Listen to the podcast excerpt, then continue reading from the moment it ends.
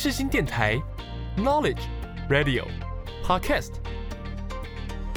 七二九，FM 八八点一，让您开机有益，上网更得意。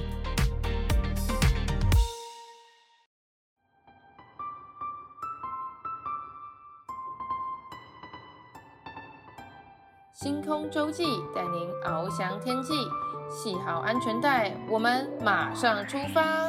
我是主持人 Jasmine，就让我们一起来探索每一颗星星背后的故事吧。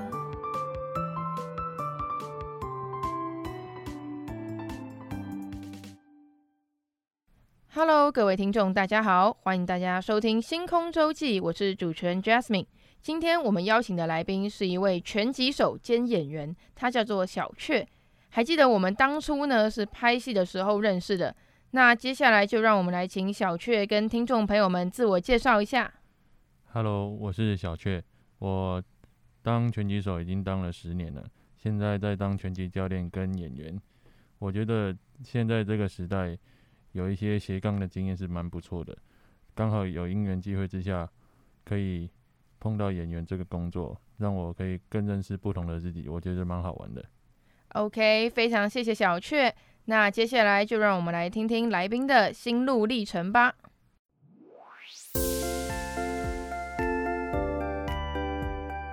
一闪一闪亮晶晶，今天最亮的是哪一颗星呢？就让我们打开接收器，一起聆听来自星星的讯息吧。你练拳击这么多年了，想问一下，当初是什么原因让你走上这条路？以及后来为什么你会想要当演员啊？在国小的时候，我就蛮好动的，参加了一些大大小小的班上的体育竞赛，还有运动会的比赛。当时我蛮喜欢跑步跟参加躲避球比赛。后来在升国中以后，我在体育组前面，好像跟在同好像跟同学在玩一些追逐的游戏吧。后来被体育组长叫进去，叫我填了，嗯、呃，应该说体育班的申请表。当时我看到，因为我当时第一次看到有体育班这种东西，我觉得好酷哦，我就直接签下去了。后来发现我们哦，毅然决然给他签下去的概念。啊，对对对，然后后来后来整个学校，我们学校只有发展拳击，哦，因为我们学校只有两百多人。可是其实当下我是想比较想要学篮球的，我对球类运动比较有兴趣，所以也算是误打误撞进来拳击这个项目这样子。后来我就这样一路打到大学，哇，很久哎！啊，你会后悔吗？就是当初为什么要选这个体育之类的？嗯，其实对我来说，这是一个，他对我来说是一个有荣誉心的感觉。就是我不是很喜，我不喜欢的是它的内容，但是对我来说，拳击这个运动让我有目标，让我荣誉感，让我学到很多事情，这样子。那你要不要跟我们分享一下你第三名的成功经验？嗯，我第一次前三名是在我国三的时候，那时候练了两年多。哦，那次其实真的蛮累的。我是，我当时是其其中一位要降体重降蛮多的，我当时降了七公斤吧。你你有很胖过吗？我其实一直都是很瘦的，就很小只，但是教练为教练为了把我的身材最大化，因为我就我当时国三的时候是一个瘦瘦瘦瘦高高的一个身材，然后我又不喜欢跟对方那种直来直往啊，拳头一直互相碰撞的那种感觉。他想教练把我想要把我塑造成一个呃可能比较技术派打法，可能呃移动一下打个一两拳，移动一下打个一两拳。拳数不会太多，但是偏技巧这样。对，拳数不会太多，但是命中率会高的那一种打法。对，然后其实我一直以来都是这样子，我从来没有胖过。我的我在练拳的这段期间，每每做一些学校的健康检查，我的我的健诶、欸、那个是那个是 BMI 吗？对，BMI 对对对，都是偏低的。然后然后健康健康检查报告出来，我的。整体报告都是偏瘦的，完全没有正常过。对，但是虽然说瘦，但是其实，嗯，你该有的肌肉量还是有啊，打人还是蛮痛的。打拳身体负荷得了？对我来说，拳击的训练再苦再累都不算什么。对我来说，拳击最累的就是降体重。嗯、呃，从我国一练到大学这段期间，我一直以来都是需要控制体重的。在很苦、很苦、很累的训练之余，我还可能结束以后也不能大吃，也不能吃的很饱，喝的很很很饱，这样子都是每天几乎啦，比赛期都是饿肚子过着每天的，而且饿肚子不是那种一点点饿，是真的可能一天一天我我还记得那时候我国国中前三名的那一次比赛，那是因为我要降很多体重，我几乎一两个月每天早餐。训练前早餐就吃两颗非常小的小笼包，那一颗五块钱而已，你你就知道很小。连价位都记清楚。对，因为那时候小小学那中学生没有什么钱，然后又不能吃太多，那小笼包五块钱非常小颗，然后两颗两颗就这样度一天。所以等于说你早餐就十块。对，然后午餐吃学校的营养午餐，那不就跟一瓶养乐多的价钱一样？哦，差不多，就每天早餐就吃十块，然后中午营养午餐。大部分是不吃的，真的很饿的话，就只能吃一点青菜。因为那时候营养观念，国中生营养观念不是太好，就尽量少吃、少喝这样子，然后多动。所以对我来说，嗯，训练真的再苦再累都不算什么。拳击手最累的是降体重。哦，了解。那相信听众朋友们听到现在也对小雀降体重的方法印象深刻没有啦？对小雀这个人呢，也是印象深刻，并且对拳击选手的生活有初步的了解了。那接下来就让我们来进入心情涟漪的单元。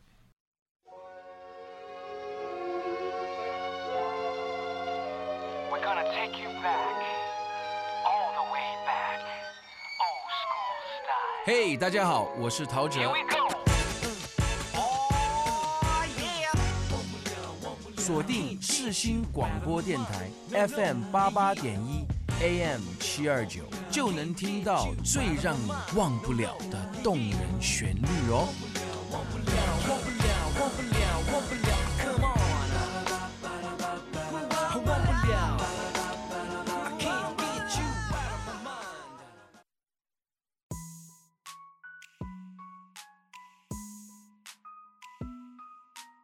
抬头细数星空，看到了星星，刻下了时间的痕迹，使人沉浸在那星空的浩瀚中。小雀，你是拳击教练嘛？然后也是拳击选手。那你在拍戏的过程中，有没有将你所学这些技能运用到的时候？有诶、欸，其实我刚开始有接触过武打戏，那时候记得是拍一部八点档，然后那个时候。经纪人特别推我去做那个要攻击主演的角色，然后当我正式蕊戏的时候，嗯，我却被导演喊卡，我就说，我就说我做错了什么，他就说我的拳太直太快了，他需要那种，因为大家看看戏都看得出来，那种武打都是很逼真，动作很大。然后要那种哦，比较夸张，对，比较夸张的大的动作。但是我们拳击的话，以速度，然后全隐蔽性高为主。所以当时我出了一个，我其实导演没有下达指令说我要怎么打，所以我就给他一个直拳，但是我没打到他，只是很快。你真的打到他，那个戏就不用拍。很快打下去，然后就收回来，然后就被喊卡。他就说，我第一次被导演教拳，教我打拳。导演教我，导演教一个拳击选手打拳，他就说他要的是那种往侧面侧脸打过去，然后一个很夸张、很生动的一个大勾拳，然后往他的下巴打过去，让他的脸飞走的那种戏份。哦，就是观众会觉得哇，那个动作力道很强，这样这种感觉。对对对，可能比较正式，他的速度比较快嘛，那镜头不一定拍得出来那种感觉。对对对，可能快到他拍不到。什么东西？好，好，然后。然后我第二次做的时候，我会不要喊卡，因为我勾我因为我们拳击选手勾拳，比起正式在拍戏的那种大勾拳来说，我们的速度是很很快，然后又很小的，那个应该说半径不会那么大，会阻力会比较小，这样吗？嗯、嗯，就是你们正式打的话，因为半径缩小嘛，所以你们的速度快，然后力量大，哦，然后带动到身体的力量，但是它整个就是整个都是手在挥动的，然后做一个大动作的挥击，然后第二次我又被喊卡，他就说他又表演，他又在我面前表演一次他要的感觉，然后第三次我才知道他要的是什么。就我觉得武打戏跟拳击最大的差别是，拳击是要快很准，但是，是但是武打戏的话，它不能真的打到，然后要假打，动作很大、很逼真、很浮夸的那种演戏演戏方法。你可以可能被打的，你要被扁的很夸张，那个脸啊，然后那个动作，可能一拳明明就很轻，然后你要飞的十万八千里之类的，然后动作很大，你却还会被打到，就跟我平常练习的东西完全不一样。基本上，如果我遇得到这种选手的话，应该很快就可以把他 KO 了，因为他 那个动作大到很夸张，然后却还要哦对，还有一次是我第一次经验是他叫我去打人，然后我也有被打过，就那时候也是演八点档，然后我是某个大哥的小喽啰，然后又遇到一个主演，然后他他他的角色是很会打，然后我们全部小喽啰被他打败，然后我就。我当时的镜头是很明显，然后进去以后一拳，棒，然后他就一拳棒，然后我就倒地，直接 KO。你说你们互 K 一拳吗？没有，我连打他的机会都没有。哦，当时他直接揍你两拳，这样。他只有一拳就把我 KO 了。那时候，哦，当时候气氛是这样子，很快，因为对对方那个主演的角色预设是很会打，所以我直接一拳被 KO，然后躺在地上起不来。我还想说可能会有什么，会有什么过招之类的，但是可能我对，因为拳击手跟真正的武打武打演员不太一样，所以可能我对那种武打的节奏还武打假打的那种节奏还没有很熟悉。然后那时候我也没有还还没有加入武打演员，所以，嗯、呃，才那个导演就安排我做一个比较夸大写夸大的被打的脸。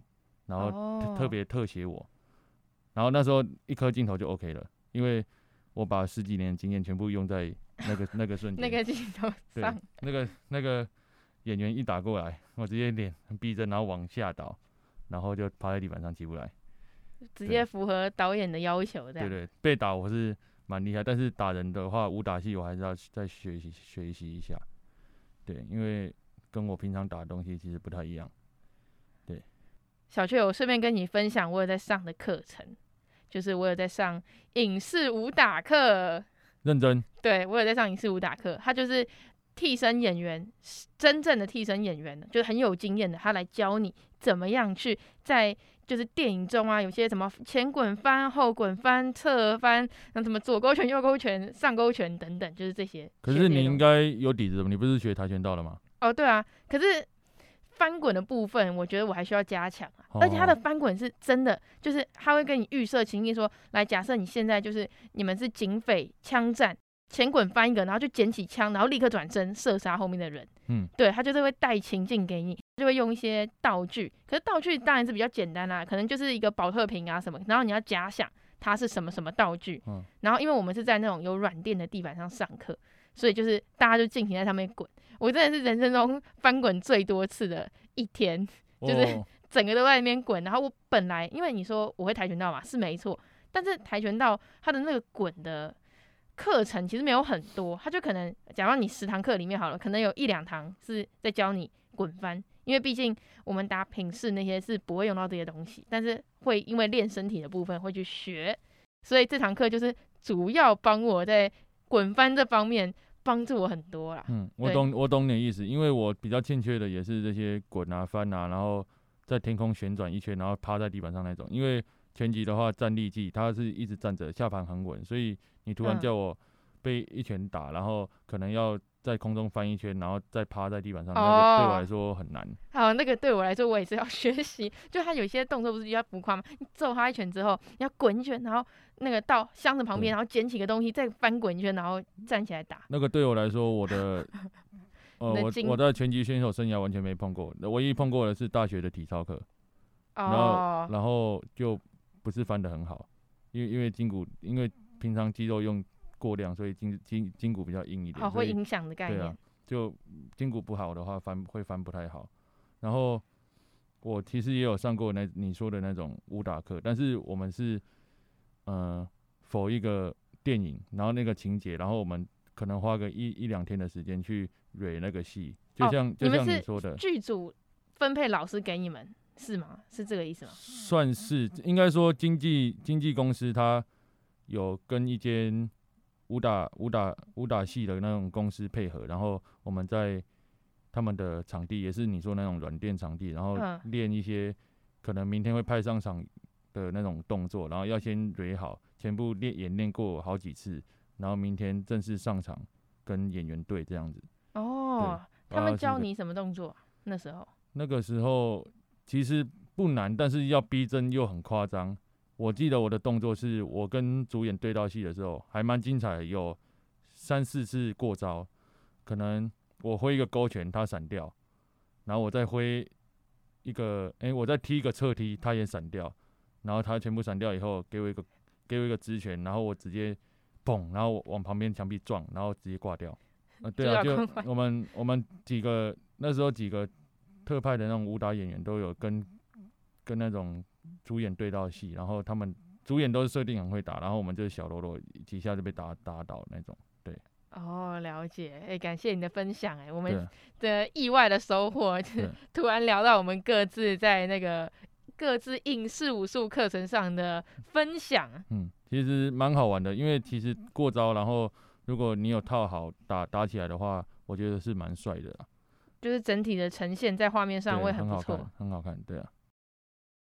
小雀，你比赛经历中最难忘的一次是哪一次啊？有一次在国二的比赛中，因为也是要降体重，那次也是很累。我当天比赛的时候过磅完，因为那时候学生的时候不太懂一些观念，所以就跑去乱吃乱喝。我记得那时候过磅完就跑去吃便当、冰淇淋、饮料，而且都是暴饮暴食的那种。感觉就吃很快，喝很快。后来，后来当天下午我就觉得胃很不舒服，因为刚刚有说过我的胃不太好。嗯嗯嗯，对，所以因为当天我是没有赛程的，我是隔天才有赛程。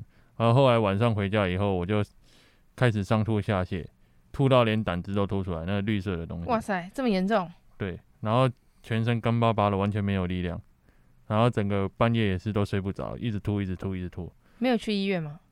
那时候想说，早上妈妈要送我去医院，因为因为那时候可能我自己也不太舒服，也动弹不得这样子。我记得是妈妈说早上要送我去医院，但是这当可能快要天亮的时候，她先打电话给教练，但教练的意思是说我这场赢了就冠军了，所以他坚持要。妈妈把我送去比赛现场，就是要你撑下去的概念。对，但是当时我真的是，真的是没有什么力量了，呃，连走路都要妈妈扶。后来真的妈妈把我送到比赛现场，我听旁边的队友跟家人的叙述，是我全身都是黑的。啊，黑的是什么意思？可能一点营养都没有了吧，就全身发黑，整个人看起来很恐怖，然后干巴巴的，很像难民。我还是站上台了。后来队友的叙述是说，对方整个团队、整个学校都知道我的状况，但是我上台以后，对手不知道，对我也不知道怎么形容。反正我上台的感觉是，我当时在初选的时候，我整个拳速慢到，嗯，好像在放慢动作一样，然后完全也没有力量，动不动就跟对方抱在一起，因为击中不了对方。偏差掉以后，你的重心就会往前，嗯，就会跟对手靠在一起。但最后二比一我赢了。哈，你赢了？对，那是我，而且还是一场冠军，所以我觉得蛮印象深刻的。后来我下来以后，太开心了，然后跟很多人击掌。可是因为我昨天上吐下泻嘛，我根本没有吃东西，根本没有喝东西，我觉得很渴。我那时候。一瓶六百 CC 的宝特瓶，我一次把它喝完。但是其实我知道自己可能没办法负荷，因为我当下我昨天吧，我昨天后来很渴的，在在上吐下泻的过程中，因为把可能水分、营养全部吐出来，还有很渴的时候，我都只有进食一点点的水分，或是呃没有吃东西，只有喝一点点水分。因为因为当下我的身体状况感觉是我在喝太多，我还是会再吐出来，所以我不想让自己那么痛苦，因为吐的感觉很不舒服，所以我干脆就不要都不要吃都不要喝。但是当下因为比赛玩下来挥发掉很多汗水，所以可能真的受不了了吧？就六百 CC 的水一次喝完，喝完没多久以后，我的全身就开始僵硬，我的手指完全动不了，已经整个变成一个僵直的状态。家人看到我的状况，他马上把我送去急诊。急诊在在急诊当下，我已经昏昏欲睡了。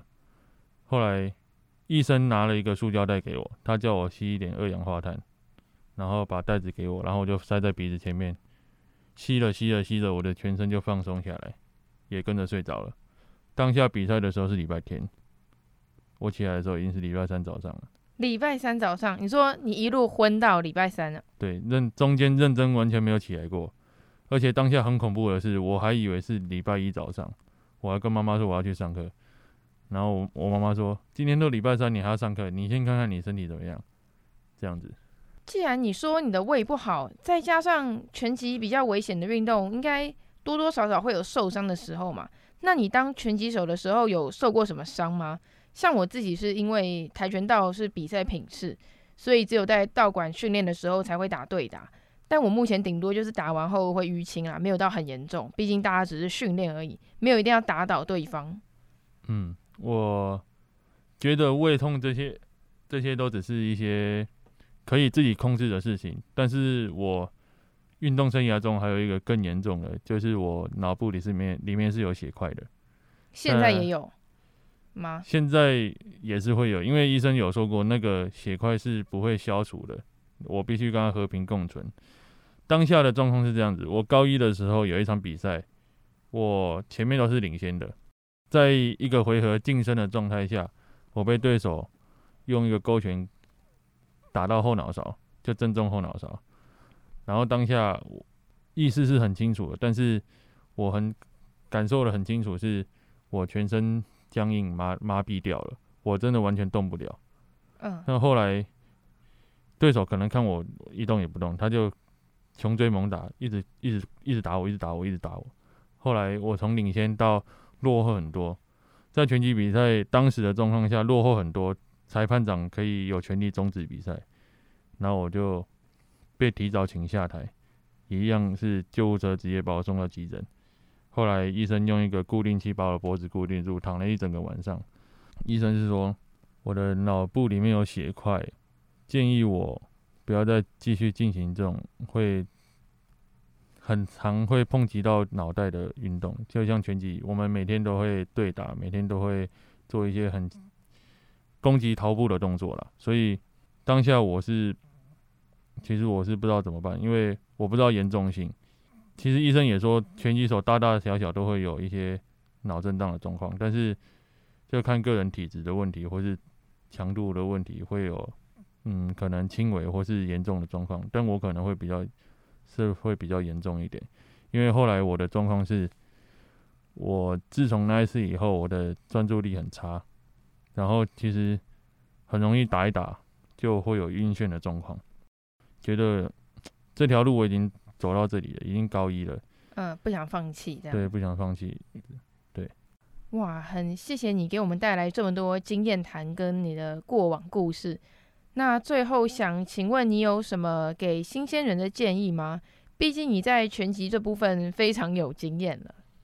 嗯，我想说的就是坚持吧，坚持下去才是你的。其实不瞒各位说，我。国中升高中，高中升大学，我其实都已经想放弃。我想要转换跑道。先说我国中好了，我国中除了用专长，就用拳击直接保送一间公立高中玉成高中以外，我还有用当时有一个免试入学，就是看在校成绩。我在校成绩其实是蛮不错的，就学看学业的。当时我用一个管道申请上了一个国立的三重三工，但是是汽修科。原本是蛮喜欢车子的，然后有想要国小了，国小想要去开公车，后来汽汽修科上了以后，其实我自己也很彷徨，因为两条路给我选，一条是不用那么辛苦，但是它是一个未知的领域，我不知道我自己有没有办法去适应；另外一条是一样很辛苦，但是也有一些可能跟我一起生活很久的老战友。还有我自己熟悉的领域，后来也经跟有也有经过跟家人的讨论，对我来说，坚持运动路是我的我的目标，所以我后来被家人说服了，因为他们觉得我练这三年，如果去读汽修科就可能浪费这三年，所以我后来还是选择了继续练拳下去，呃。高中升大学的时候，我其实当时有一个，其实我国小就有，我国小就向往，除了开公车以外，我因为当时蛮喜欢蛮喜欢运动的，我有想过想要当体育老师或是教练。当时因为我们家是住三重，然后辅仁大学就在我们家附近，我当时国小的梦想就是考上辅仁大学，因为那边有教程可以读。然后也有体育系，后来就真的是，嗯，花费一番努力，然后去报考辅仁大学，也争取上了这间大学，也继续坚持我的体育路这样子。而且也算帮你小时候的梦想圆梦了，这样。对，嗯，所以我觉得对现在的小朋友来说，我大概懂一些外在的诱因啊，因为我自己也是过来人，可能。训练很累啊，想要回家玩电动啊，想要跟朋友出去啊，想想要多一点自己的时间啊，不想要泡在训练室里面，可能一整天，然后这样下来好几年，很累，然后又要饿肚子。但是我想说的是，嗯，当下你可能会觉得很辛苦，但是像到我这个年纪，我已经退选手退役了，我回首看，我是觉得。蛮甜美的，这个是，嗯，对我来说，现在的自己会感谢以前的自己，谢谢以前的自己坚持到现在，才会让我有所成就，现在也有一个稳定的工作，这样子。嗯，没错。那我们现在已经到了节目的尾声，请问小雀有想点播给听众的歌曲吗？有，在我小时候有一首歌，其实。它是蛮正能量的歌，我本身也蛮正能量的。它它的歌词里面都写着未来是充满希望的，会带给自己能量啊，这样子。它是一首未来的氧气，杜新田唱的。我觉得这首歌蛮鼓舞我的，我蛮喜欢在训练的时候听这首歌，加上它带给我的正能量，我会觉得可能每一天都很辛苦，但是未来都是充满希望的。虽然变数可能会很多，嗯，那我觉得是有挑战性的。我也会期待每一天的到来。对我来说，这首歌就是从我小时候到大学，我我都蛮喜欢的这首歌。就是就算有挫折，也可以为你打气的概念。对对，它它它它其实蛮有一个打气的打气的作用。我训练的时候都会听这首歌，呃，可能。比赛输了，或是心情没有很好的时候，也会听这首歌，瞬间都会让自己心情感觉蛮好的。哦，好啊，那我们就用这首歌做结尾。各位听众朋友们，我们下礼拜日中午同样时段，十二点到十二点半再跟大家空中相会。在 IG 跟 FB 搜寻“星空周记”这个名称，也可以看到有关节目的介绍与相关资讯哦。谢谢你的收听，我们下次再会。想拥抱绚烂星